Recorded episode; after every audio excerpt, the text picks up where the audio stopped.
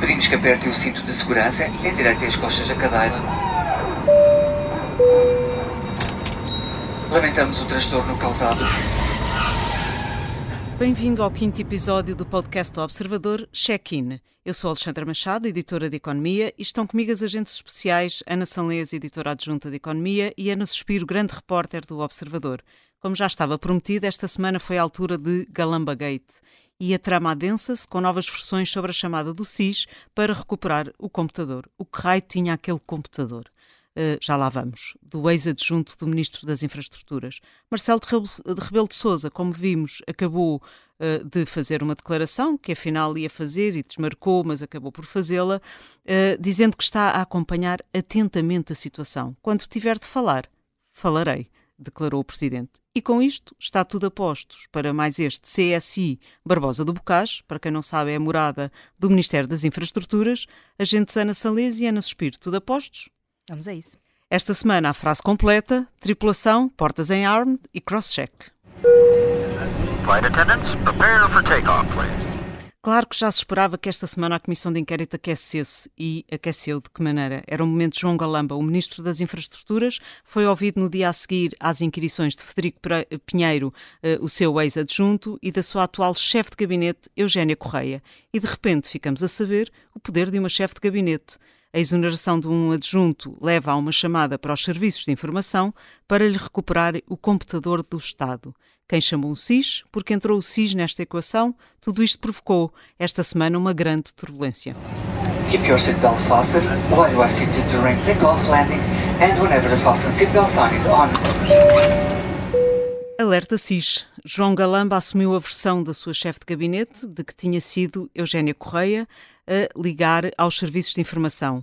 Eh, porque está nas suas orientações funcionais, disse eh, a chefe de gabinete. Perante os acontecimentos do dia 26 de abril, sabe-se agora que Galamba ligou a uma parte do Conselho de Ministros, Ministro da Justiça, Ministro da Administração Interna, António Costa, Secretário de Estado Adjunto de António Costa, Mendonça Mendes.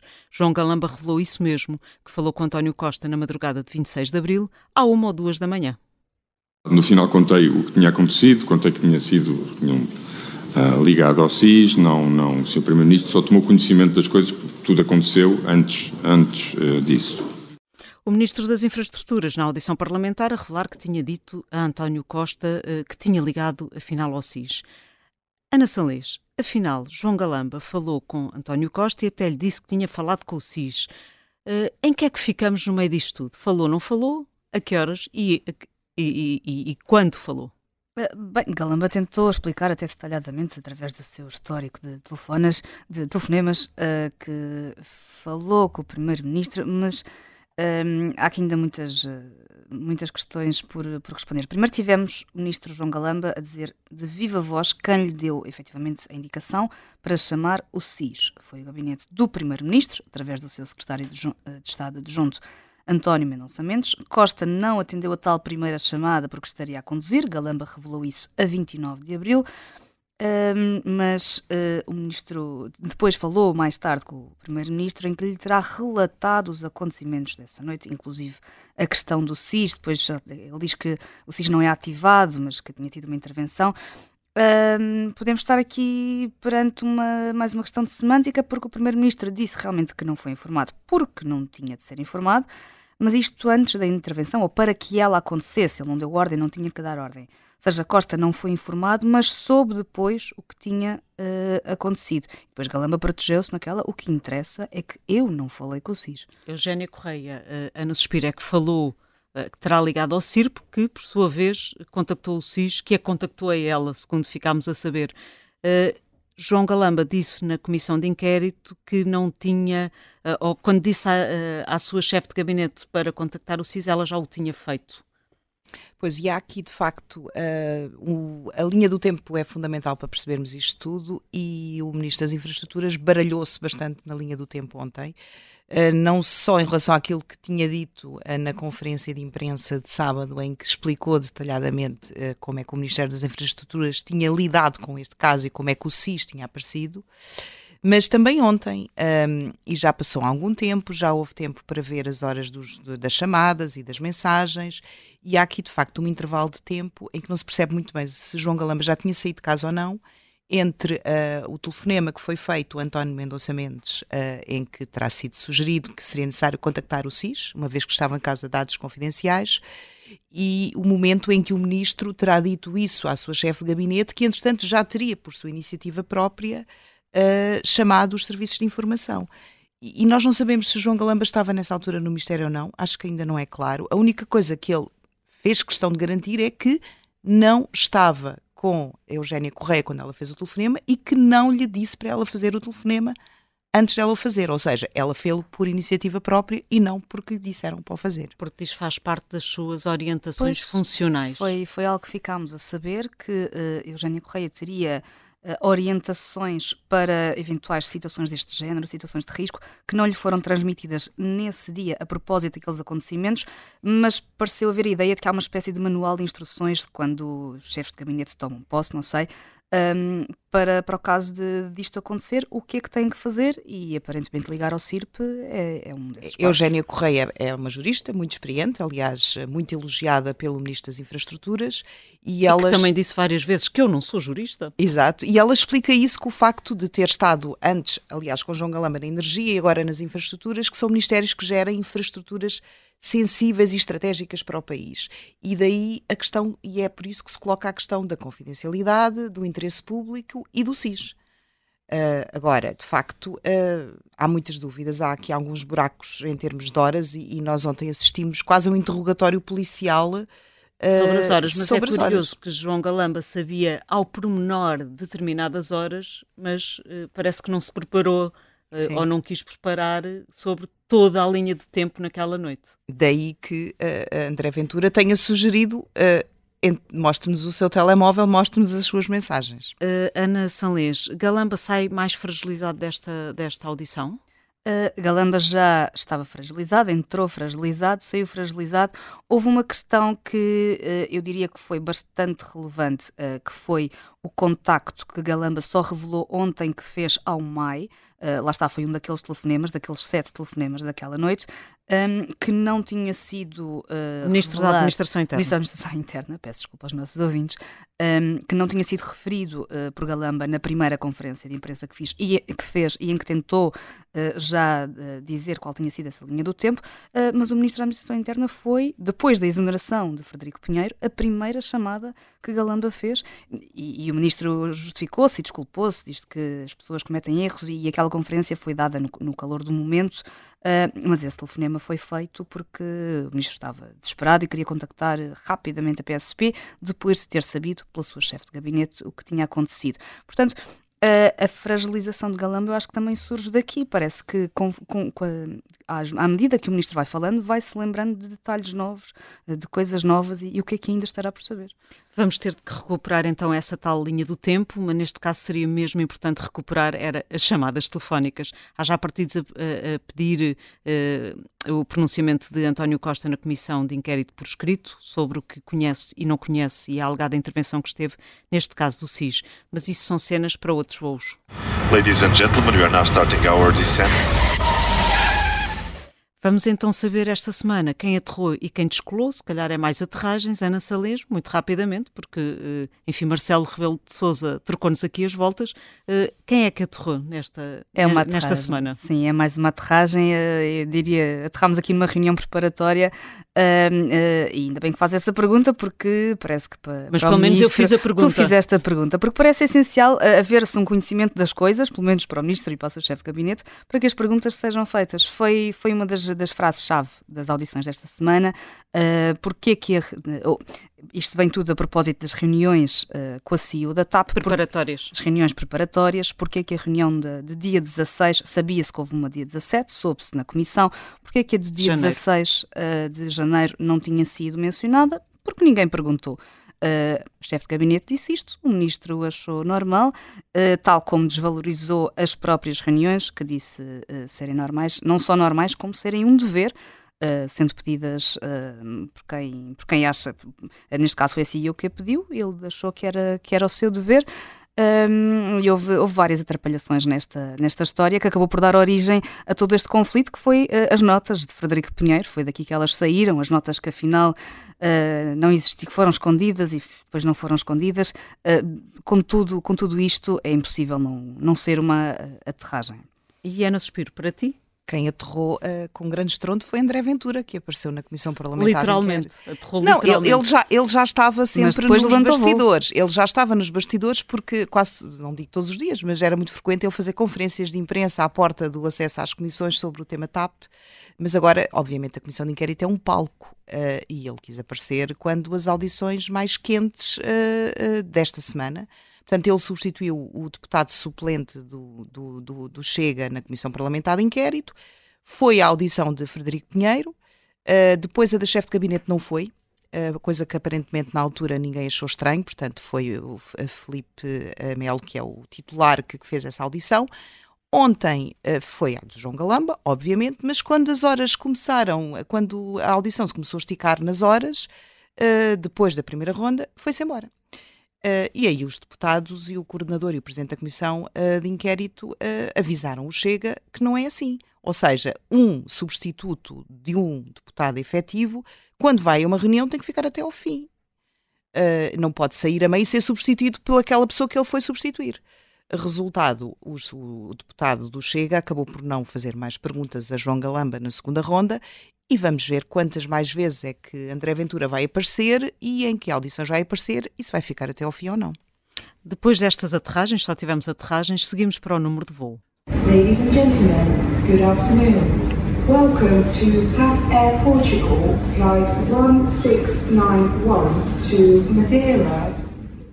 O número de voo desta semana é o salário do novo CEO da TAP. Luís Rodrigues vai ganhar o mesmo que ganhava Christine Ormier Weidner, mas sem bónus. O presidente da Comissão de Vencimentos não concordou com esta decisão e Tiago Aires Mateus demitiu-se.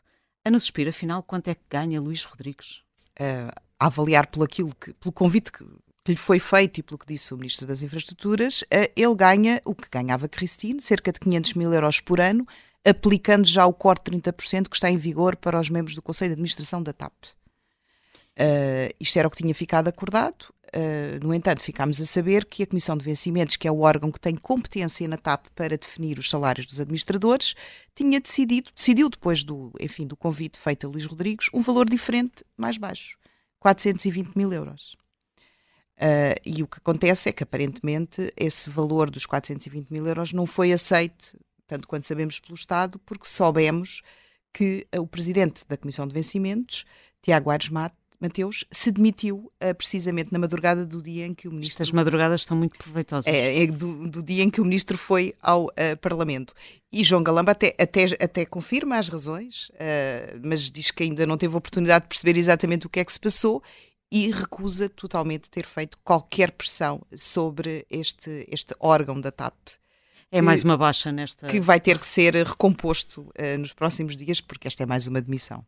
É curioso que Tiago Aires Mateus seja notícia esta semana, quando o seu antecessor é que esteve a ser ouvido. Já ninguém se lembra muito bem, mas Luís Cabasso Martins foi inquirido no início desta semana, assim como o ex-presidente da Par Pública, Pedro Pinto, e ainda continuaram as audições também na Comissão de Economia sobre a privatização de 2015, que também vai ouvir na última semana de maio Pedro Nuno Santos, antes de o ex-ministro ser inquirido na Comissão de Inquérito. Ficou a saber-se, aliás, esta semana que Pedro Nunes será ouvido no inquérito a 15 de junho, um dia depois do Gomendes, e as audições terminam a 16 de junho com Fernando Medina.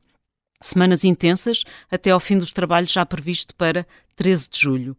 Para já, fazemos um breve intervalo, já voltamos. Na segunda parte deste check-in, vamos falar com Bernardo Blanco, deputado da Iniciativa Liberal. Até já. Pedimos que aperte o cinto de segurança e endireite as costas da cadeira. Lamentamos o transtorno causado. Bem-vindo à segunda parte do check-in. Vamos falar com Bernardo Blanco, coordenador da Iniciativa Liberal na Comissão de Inquérito à TAP. Obrigada, Sr. Deputado. Eh, foi uma questão sua que ficámos a saber na audição de João Galamba que o Ministro tinha falado de madrugada do dia 26 de abril com António Costa e que lhe, eh, até lhe disse que tinha havido uma ligação ao SIS. O que revelam em concreto estas afirmações? Bom dia, isso é exatamente aquilo que queremos saber. Iniciativa Liberal considera que o Primeiro-Ministro António Costa tem de vir publicamente dizer o que é que sabia. Primeiro se mentiu ou não ao país quando disse que não tinha sido informado sobre o SIS, quando ontem o Ministro João Galamba, exatamente nessa resposta, aliás tem duas, mas na primeira diz claramente que disse ao Primeiro-Ministro que se tinha ligado ao SIS, e a segunda também saber, tendo em conta que a instrução, a recomendação para o Ministro João Galamba veio do gabinete do Sr. Primeiro-Ministro, veio de Mendonça Mendes, saber se o Sr. Primeiro-Ministro estava a par disso, ou se ficou depois a par disso, na, na mesma noite, tendo em conta que depois disse aos portugueses que não sabia de nada, porque cada informação, eh, até do que ouvimos ontem, eh, cada informação parece ter sempre duas versões. Eh, informações, primeiro, na própria audição, em que havia contradições, mas também muitas contradições em relação ao que já tinha sido dito fora da Comissão, em conferências de imprensa, em comunicados, etc. Por isso, claramente, em relação a isso, parece-me que o Sr. Primeiro-Ministro tem de dar uh, explicações, tem de responder a três ou quatro perguntas e também, se não o fizer publicamente, uh, nós iremos enviar as perguntas por, eh, por escrito. Na Comissão de Inquérito não se pode ouvir o Sr. Primeiro-Ministro, mas enviaremos por escrito uh, algo que, que se pode fazer, segundo o regime jurídico, e esperemos que o Sr. Primeiro-Ministro responda a essas três, quatro questões. Já, já lá vamos a esse requerimento que a Iniciativa Liberal fez, mas é relevante eh, eh, em concreto saber se António Costa foi informado eh, antes e depois, ou depois, não é? E o que... E mais do que isso, saber se, se aquela recomendação veio dele ou se não veio dele, porque nós não temos falado com Mendonça Mendes, nós não sabemos se foi uma, se foi uma recomendação, uma iniciativa própria de Mendonça Mendes ou, ou de outra pessoa do gabinete do Primeiro-Ministro. Pode, obviamente, nem ter sido o Primeiro-Ministro, claro. Faria sentido ouvir António Mendonça Mendes? Talvez não sei, eu, eu relembro que nós já pusemos uma, já propusemos uma comissão de inquérito ao SIS exatamente por isto. Esta comissão de inquérito uh, é suposto ser à TAP, é claro que estes acontecimentos partiram todos e estão relacionados com a TAP, com documentos da TAP, etc. Mas a mim parece-me efetivamente que eh, todos estes temas deveriam estar numa comissão de inquérito separada, a comissão de inquérito à TAP possa terminar eh, tranquilamente, digamos assim, e apurar realmente a gestão política da TAP. Mas a iniciativa liberal está a avançar agora com estas, eh, com estas diligências para, para pedir esclarecimentos de António Costa no âmbito da, desta comissão de inquérito da TAP porque não tem a certeza que essa outra CPI, a, a atuação do SIS, a intervenção do SIS, eh, tenha condições para avançar. É isso? Certo, nós uh, esperemos que se a nossa proposta de comissão de inquérito ao SIS for chumbada, que o PSD use o seu direito uh, putestativo. É também um, um, desafio que lançamos, obviamente, a Luís Montenegro. Tem um direito putestativo de uma comissão de inquérito para usar, podem fazê-lo. Mas, obviamente, pusemos este requerimento porque há aqui três questões, que foi as que eu referi há pouco, que é muito importante uh, que o Primeiro-Ministro responda. Primeiro, se ele deu alguma instrução para ser recomendada a João Galamba que o SIS fosse ativado, ou se isso foi uma iniciativa própria no orçamento, se ele foi informado ou não que o SIS uh, tinha sido ativado e se ele mentiu ou não. Para além da, da, questão do que obviamente é central, o que é que acha que mais ficou por esclarecer eh, na audição ao Ministro das Infraestruturas? só para terminar esta temática do, do CIS e daqueles episódios no, no Ministério, eu acho que toda a cronologia de acontecimentos é uma confusão total. Uh, houve uma série de contradições do, do Ministro João Galamba ontem na audição, quer sobre horas, quer sobre o sítio onde estava, etc.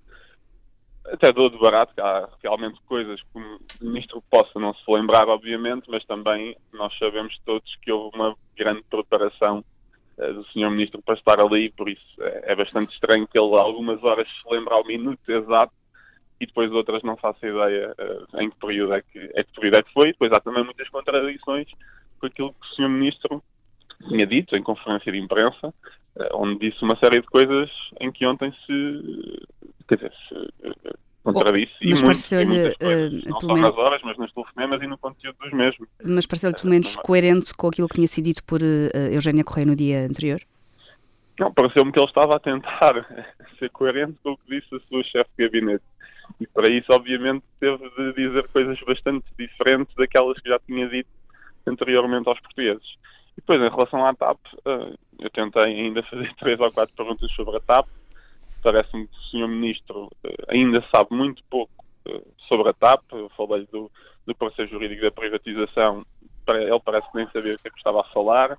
disse-me que o plano de reestruturação, que nunca o leu todo, foi a primeira coisa que eu fiz quando o plano chegou à Comissão de Inquérito foi lê-lo e ele não é assim tão grande, parece que o Ministro que tem a tutela da TAP deve, no mínimo, ler o plano de reestruturação por isso, evidentemente, quem percebia de TAP uh, era o adjunto Frederico Pinheiro. E era, foi por isso que ele lá ficou do, Ministro Pedro Nuno Santos para o Ministro João Galamba e agora sem Frederico Pinheiro até fico um, um pouco preocupado porque parece-me que ninguém do Governo, já tendo saído também o Gomes e Pedro Nuno Santos, ninguém do Governo uh, percebe nada do tema da TAP uh, atualmente. E isso é mais uma preocupação, obviamente disse que de facto há uma série de questões relacionadas com a noite uh, do dia 26 de, de abril que estão por esclarecer. Uh, João Galamba disse várias vezes que tinha testemunhas, quatro, cinco testemunhas do lado dele. Uh, faria sentido chamar alguma dessas testemunhas para perceber quem tem, enfim, quem é que está a dizer a verdade, se o ministro, se o ex-adjunto? Assim, eu tenho recusado um bocadinho essa lógica no sentido em que, mais uma vez, eu acho que isso faz todo o sentido numa comissão de inquérito ao SIS aqui na Comissão de Inquérito à TAP, o máximo que nós estamos a fazer é chamar uh, chefes de gabinete e, e governantes uh, em relação a isto e penso. Mas as per... desculpe interromper, as perguntas que fizeram uh, ou que querem ver esclarecidas do Primeiro-Ministro são todas centradas na atuação do SIS, ou muitas são centradas Sim, na atuação do SIS. E do SIS. Dizer uma coisa, são, são governantes, não é? outra coisa são pessoas sem responsabilidade política teriam de vir a esta comissão de inquérito sobre a TAP responder a três ou quatro questões uh, sobre isto do SIS. Mas se essa comissão não for para a frente, vão continuar a insistir neste tema na comissão da TAP?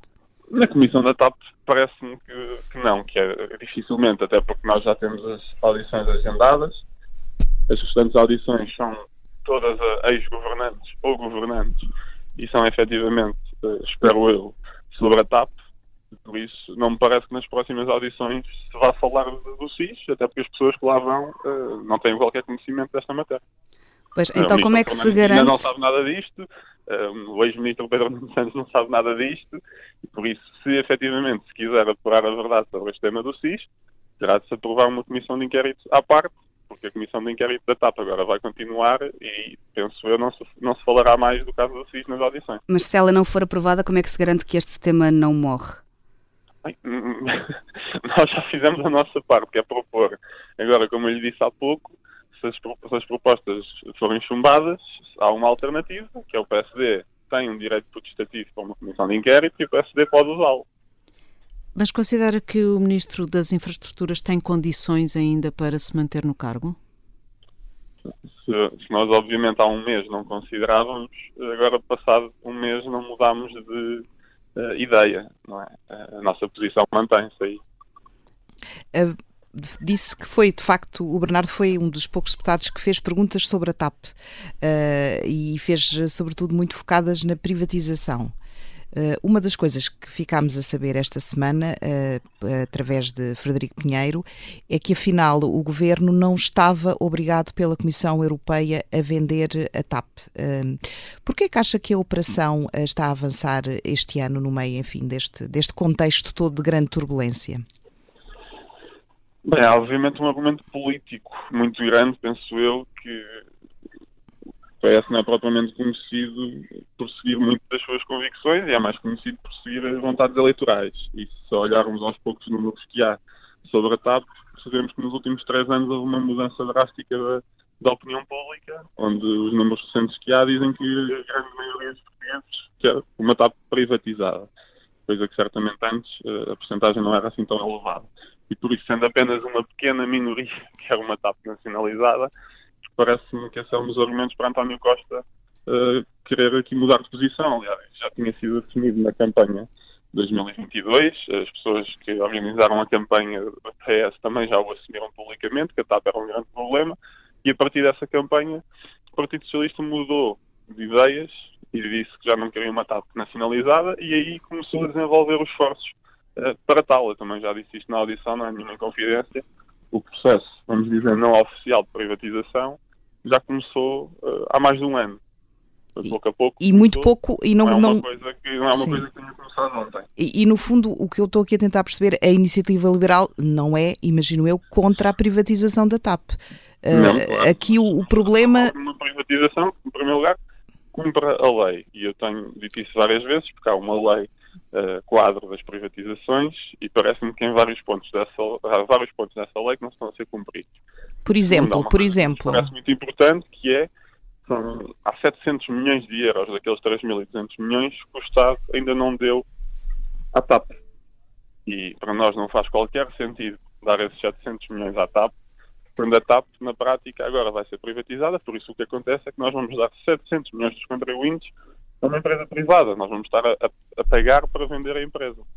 Portanto, acha que a operação está feita com falta de transparência? É esse, é esse o problema para a iniciativa liberal? Não é só a falta de transparência. Há uma parte que, obviamente, que eu, eu também já disse isso na Comissão de Inquérito, há uma empresa a vender a TAP que está a trabalhar há 9, 10 meses sem contrato.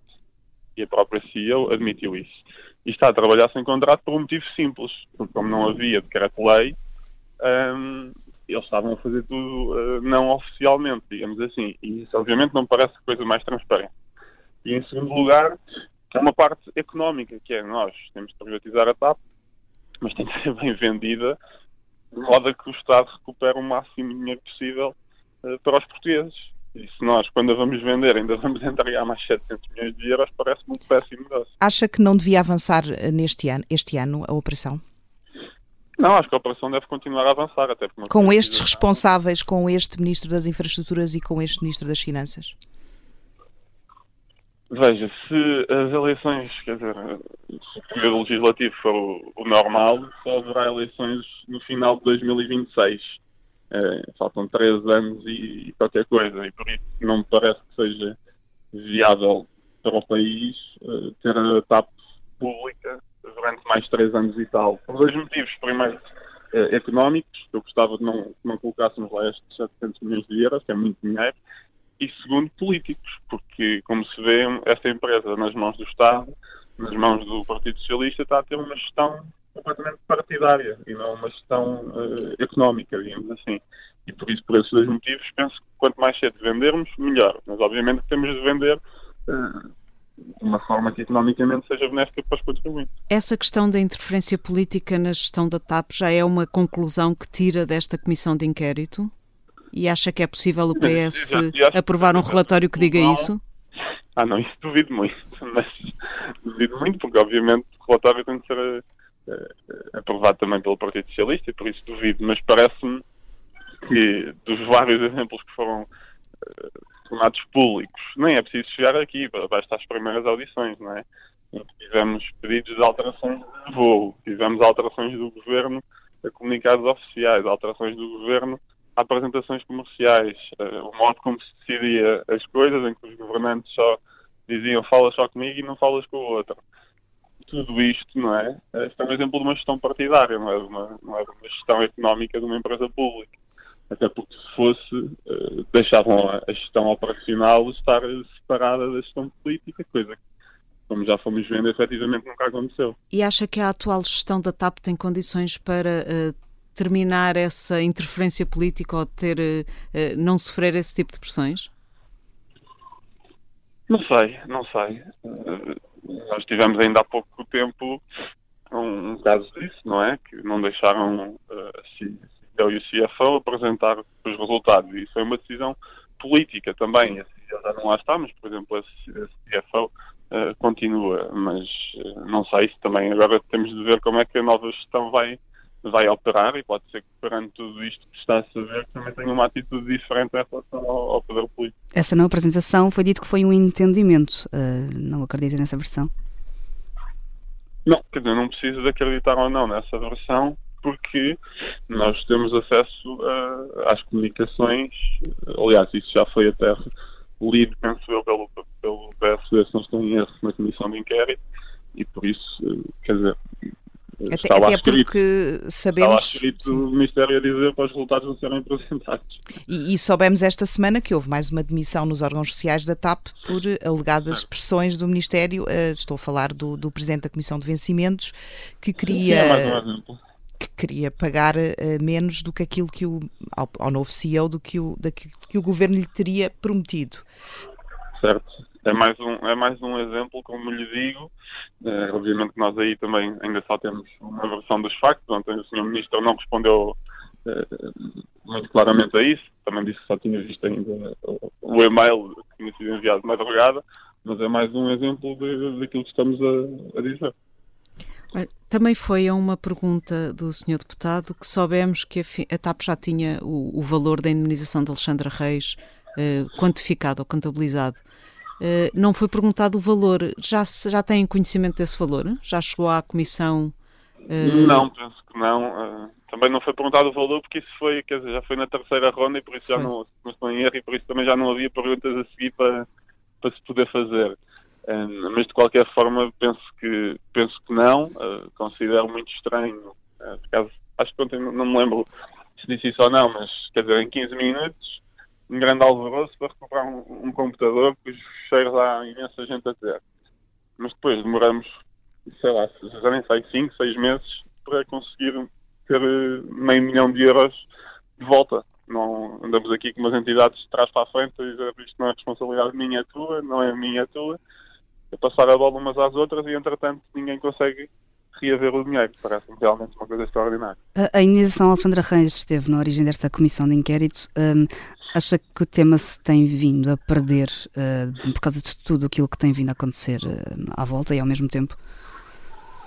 Sim, até é assim, a comissão de inquérito não é só sobre o caso de Alexandra Reis. Podemos dizer que começou com esse mote, mas quando se olha para, para a resolução da comissão de inquérito, isso é apenas um dos pontos. Estão lá vários pontos, isso é apenas um dos pontos. Uh, é para avaliar a tutela política e as, e as, decisões da tutela e da gestão da TAP no período particular de 2020 a 2022, mas como diz lá particular, uh, o Partido Socialista começou a pedir coisas desde 2015 e depois os outros partidos, quando soube deste caso, disseram, bem, se pede coisas de 2015 a 2020, também se vai pedir coisas de 2023. Uh, e por isso, basicamente, começou com Alexandra Reis, mas não era só sobre Alexandra Reis. E sobre o caso da Alexandra Reis, eu penso que já está tudo praticamente esclarecido. Uh, dizer, há uma outra coisa que ainda se possa ter de saber, mas sobre o caso. Só, falta, falta saber quanto é que ela vai devolver à TAP, não é? Que acaba por ser uma questão. Sim, sim, era isso.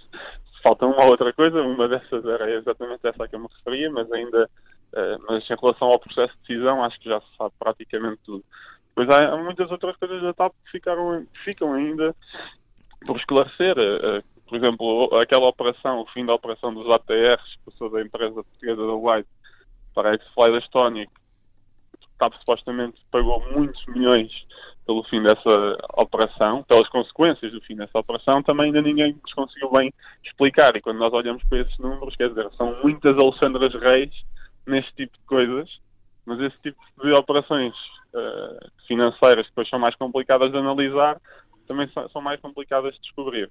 E perante isso Mas, tudo. Eh, e perante isso tudo, esteve de acordo uh, quanto ao fim dos trabalhos antes das férias parlamentares? Acha que dá tempo para se apurar todos os factos?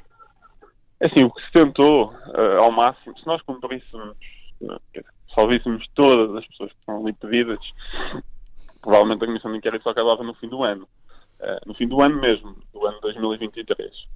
E depois, claramente, também uh, houve um esforço, há, há, uma noção que a empresa está a ser vendida e por isso também é de interesse público que seja vendida a um bom preço, mas obviamente que nós temos dito isso, a Comissão de Inquérito não serve para valorizar a companhia, serve para descobrir a verdade. E por isso nós não eliminamos uh, audições de ninguém que considerássemos importante. O que nós acordámos fazer, pelo menos no nosso caso, foi algumas audições que nós tínhamos pedido e que ainda não estava definido qual seria o formato, nós optámos por passá-las para escrito, porque são efetivamente pessoas uh, de relevância, uh, sem obviamente qualquer desconsideração, muito menor, a quem nós queríamos fazer duas ou três perguntas e não se justifica irem lá três horas para fazermos duas ou três perguntas e então enviaremos essas perguntas uh, por escrito.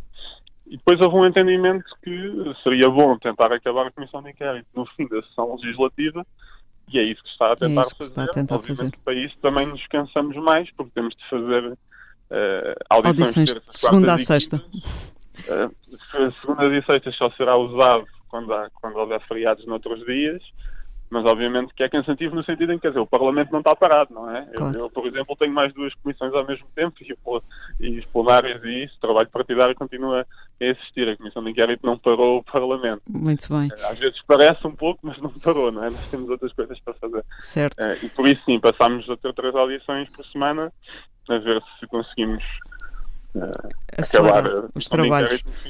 Muito bem. Obrigada, Bernardo Blanco, coordenador da Iniciativa Obrigado. Liberal na Comissão de Inquérito. Agora este avião vai fazer-se à pista para aterrar esta semana. prepare for landing. As audições na próxima semana acontecem quarta e quinta-feira. Vamos ter uma inquirição ou duas relevante. Maria Araújo, que foi chefe de gabinete de Pedro Nuno Santos, é a audição a seguir. Já se percebeu que a sua sucessora, Eugénia Correia, criticou a gestão documental que era feita no tempo de Pedro Nuno e Maria Araújo também eh, teve sempre conhecimento dos mails trocados a propósito da indemnização de Alexandra Reis. Na quinta-feira será ouvida a atual diretora jurídica da TAP, Manuela Simões, e o ex-administrador financeiro, João Weber Gameiro. Eh, não são ministros a ser ouvidos, mas enfim, pode haver aqui ainda muitas pistas. Obrigada por ter viajado connosco. Esperamos vê-lo novamente a bordo na próxima sexta-feira, a seguir ao Jornal das Duas.